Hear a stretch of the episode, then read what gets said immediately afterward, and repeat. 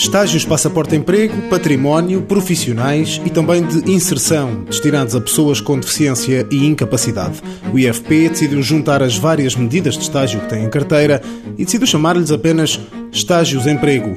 Carlos Bahia, delegado regional do Instituto do Emprego e Formação Profissional do Algarve, explica que a mudança não é apenas semântica e o objetivo é harmonizar e simplificar procedimentos. Desde logo, será mais simples para as entidades que se candidatam terem um único estágio no momento da apresentação da sua candidatura por via eletrónica. Por outro lado, também a percepção daquilo que são os apoios associados à medida de estágio e emprego é também mais clara. Apesar das alterações em termos de designação e acesso, os apoios mantêm-se. Podem variar entre os 80% e os 100% do valor da bolsa. Como se sabe, o valor da bolsa depende do nível de qualificação que estiver associado ao estágio. A título de exemplo, se falarmos no caso de um licenciado, a bolsa terá um valor de 691 euros e 71 cêntimos. Se estivermos a falar, por exemplo, de um jovem que possui o 12º ano e uma qualificação profissional, isso corresponderá a um nível 4 e estamos a falar de um valor da Bolsa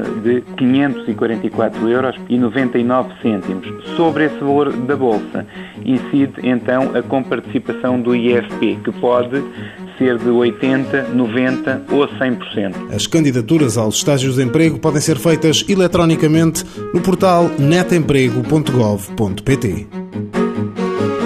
Mãos à obra, financiado pelo Estado português e pelo Programa Operacional de Assistência Técnica do Fundo Social Europeu, sob o lema Gerir, Conhecer e Intervir.